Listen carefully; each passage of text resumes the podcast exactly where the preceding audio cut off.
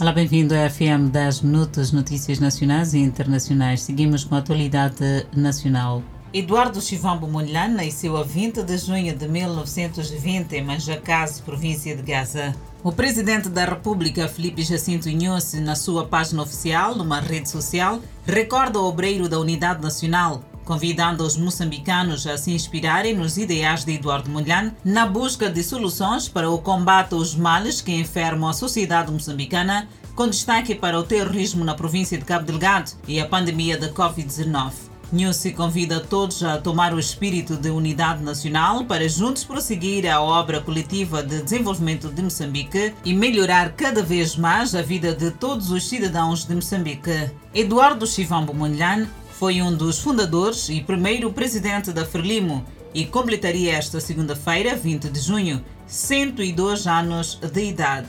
Seguimos com mais notas e desta feita vamos falar do pulmão da Malhangalene, que é caracterizado por capim alto, cheiro nauseabundo e lixo.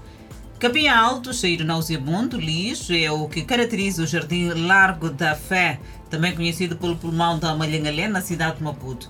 O lugar também transformou-se em casa para os moradores de rua. O Jardim Largo da Fé, popularmente conhecido pelo pulmão de Malhangalene, localiza-se no centro da cidade de Maputo.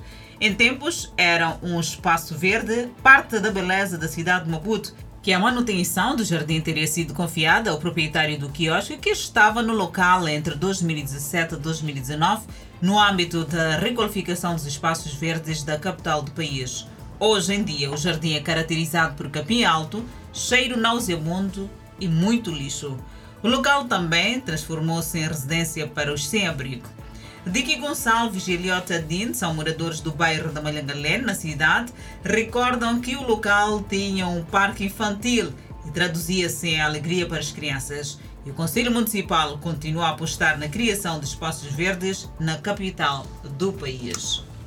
Seguimos com mais notas e desta feita vamos falar do Presidente da República, Felipe Jacinto Inhus, que exige qualidade na assistência jurídica aos cidadãos carenciados e redução de injustiças sociais. Nilce falava há momentos após a inauguração do novo edifício, sede do Instituto de Patrocínio e Assistência Jurídica. E o novo edifício, sede para o IPAS, o edifício conta com sete pisos e inaugurado esta segunda-feira. O chefe do Estado moçambicano quer qualidade na assistência jurídica aos moçambicanos. News diz que a instituição deve trabalhar para reduzir as injustiças sociais, sobretudo no combate à corrupção. O diretor de IPAS considera que o novo edifício é uma conquista para a instituição. O IPAS conta com a colaboração de outros órgãos de justiça fora do país, como o do Brasil, que presta assistência jurídica gratuita aos moçambicanos naquele país. A obra da construção e apetrechamento do novo edifício custaram ao governo mais de 600 milhões de meticais. Ainda na atualidade nacional, o Presidente da República quer serviços de saúde cada vez mais próximos do cidadão e atendimento cada vez mais humanizado e desafiou o setor para que no futuro próximo o país tenha sua própria indústria farmacêutica. O chefe do Estado moçambicano, esta segunda-feira, durante o empossamento da nova ministra da Saúde, Farida Abdullah, onde o governo reconhece a escassez de recursos financeiros e humanos para promover um serviço mais coeso e à altura das necessidades do cidadão. Para isso, é preciso uma direção dinâmica com vista a fazer face à procura deste serviço. Para o efeito, foi impulsada esta segunda-feira pelo Presidente da República, a Vice-Ministra da Saúde, que vai coadjuvar o Ministro Armindo Tiago na gestão do setor. Cobranças ilícitas, corrupção, a falta de consumíveis em várias unidades sanitárias, um pouco por todo o país, tem sido o grito da população que também incomodam o chefe do Estado moçambicano. Farida Abdullah, que já é quadro do Ministério da Saúde, aqui passa a assumir o cargo de vice-ministra, há mais de 20 anos esteve atenta às recomendações do chefe de Estado e comprometeu a dar o seu contributo para que cada vez mais melhor funcione o Ministério para promover serviços de qualidade à nação moçambicana. Farida Abdullah era, até a data da sua nomeação, diretora clínica do Hospital Central de Maputo e passa a ocupar o lugar deixado pela atual ministra do Mar, Águas Interiores e Pescas. Continuamos a trazer a atualidade nacional e desta feita vamos falar de criminalidade. Chefe da localidade e secretário do bairro suspeitos no roubo de 25 cabeças de gado no distrito de Namacha. O chefe da localidade secretário do povoado de Matianin, distrito de Namassa, suspeitos de roubo de 25 cabeças de gado. Os suspeitos foram recolhidos pela Polícia da República de Moçambique. Já lá vão anos que a comunidade de Matianin partilha o gado bovino e caprino com bandidos. Mas o que não sabia é do suposto envolvimento destes chefes da localidade e o secretário do bairro. Alguns criadores de gado choram pelas cabeças ou sete cabeças roubadas semana passada. Crime que ocorre durante a noite, mas também de dia, e com várias queixas no comando distrital de Namacha. A polícia seguiu as pistas e deteve três suspeitos, incluindo o chefe da localidade de Matianin, supostamente envolvido no grupo dos ladrões de gado. Ele diz-se inocente, mas reconhece ter ouvido muitas queixas de roubo, inclusive de alguns detidos. O secretário do povoado, há 30 anos no cargo, diz-se vítima e acredita que está no lugar errado. A polícia não tem dúvidas do envolvimento da liderança do povoado Matianini.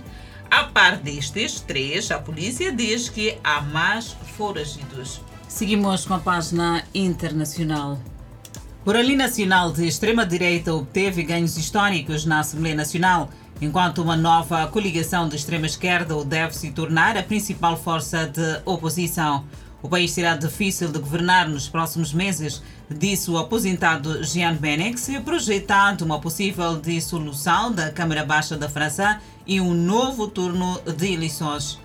Professora semi-aposentada Annette Leclerc previu que a coligação de esquerda liderada por Jean-Luc pode não sobreviver aos debates que devem ocorrer sobre os projetos de lei do próximo governo. A participação atingiu mínimos históricos, com menos da metade dos eleitores votando na eleição de ontem. Um parlamento dividido iniciaria um período de incertezas políticas.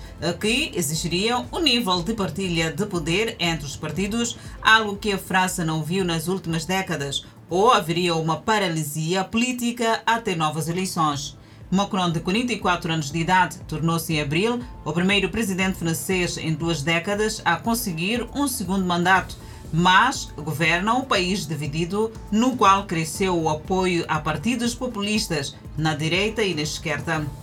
Ele havia pedido por um capital político forte durante uma campanha realizada no contexto de uma guerra no leste europeu que reduziu o fornecimento de comida e energia e fez a inflação disparar, corroendo os orçamentos das famílias. Sem uma maioria absoluta com ampla margem, Macron e seus aliados eles podem buscar uma aliança com os conservadores ou tocar um governo de minoria que terá de negociar as leis com outros partidos, caso a caso. Paquistão protesta contra altos preços. O protesto foi convocado pelo ex-primeiro-ministro Imran Khan. Os paquistaneses exigem a volta do antigo primeiro-ministro e alegam que tudo vão fazer para o ter de volta no governo. Khan serviu como primeiro-ministro por mais de três anos e meio até ser deposto por um voto de desconfiança no Parlamento em abril. Desde então, Khan realizou comícios com milhares de pessoas em todo o país. Khan afirma que Washington se opõe a ele por causa de sua política externa independente, que favorece a China e a Rússia.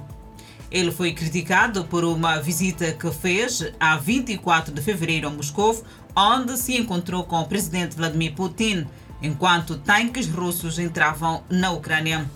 O Departamento de Estado do ZUA negou qualquer envolvimento na política interna do Paquistão. Equipas de emergência combatem incêndios florestais no norte da Espanha.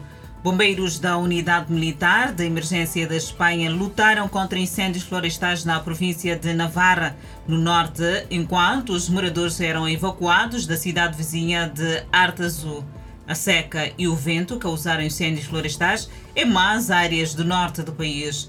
Mais de 25 mil hectares de terra foram queimados na Cordilheira Sierra de Culebra, em Zamora, e milhares mais na Catalunha e Navarra. As temperaturas caíram drasticamente na Espanha neste domingo, ajudando a aumentar a unidade nas áreas onde os serviços de emergência estão a trabalhar para apagar as chamas. Inundações de monções matam pelo menos 25 pessoas e desalojam milhares em Bangladesh.